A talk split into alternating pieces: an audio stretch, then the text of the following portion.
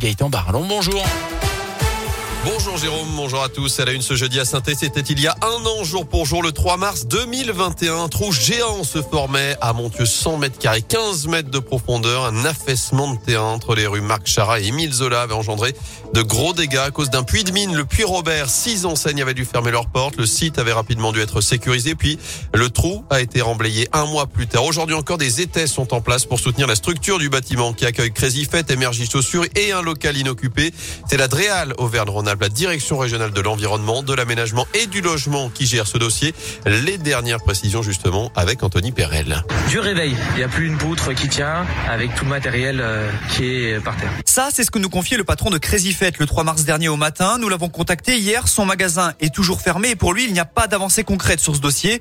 Pourtant du neuf, il y en a. Caroline Christophe est responsable du pôle sol et sous-sol à l'Adréal. Maintenant, il faut traiter de façon pérenne le bâtiment. Et donc, euh, ben, il y a le magasin de chaussures qui pourra rouvrir une fois que le bâtiment aura été sécurisé. Et les deux autres locaux, dont le magasin Crazy Fête, ne pourront pas rouvrir parce qu'en fait, ils ont été trop impactés par euh, le trou qui s'est formé. Donc, euh, l'objectif maintenant, c'est de détruire le bâtiment partiellement, hein, les deux locaux donc qui ont été impactés. Pour ça, il faut exproprier en fait les propriétaires Hein, et qu'on puisse ensuite procéder à la mise en sécurité plus pérenne du lieu en faisant une grande dalle à l'emplacement de ces bâtiments pour bien sécuriser le trou qui s'est formé. Selon l'Adréal, la réouverture du magasin Énergie Chaussures ne pourra se faire avant un an. Et c'est justement la partie administrative qui prend du temps, elle n'est pas terminée. En parallèle, des indemnisations sont en cours pour les pertes occasionnées par ce sinistre.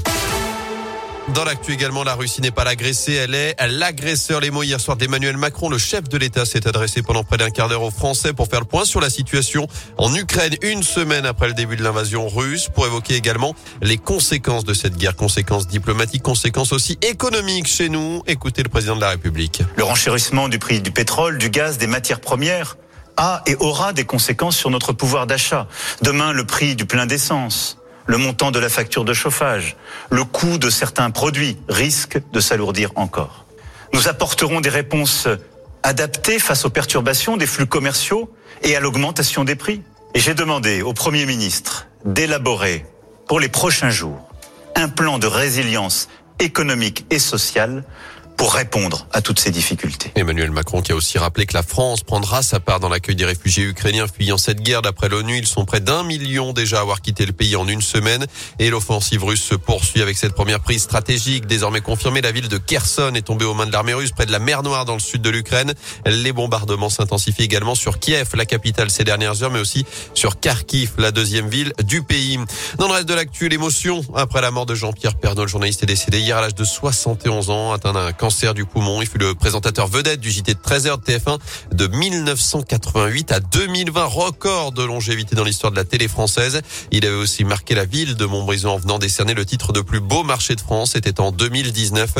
Le maire Christophe Basile lui a justement rendu hommage évoquant, je cite, un homme très accessible, très humain, proche des gens.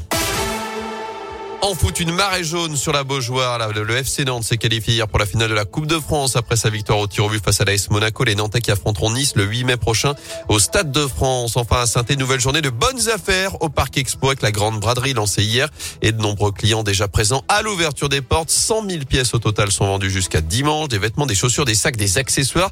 De nombreuses marques de prêt-à-porter sont dispo à partir de 2 euros. Ça se passe jusqu'à samedi 10h à 19h. Attention, ce sera jusqu'à 18h dimanche, dernier jour de l'événement.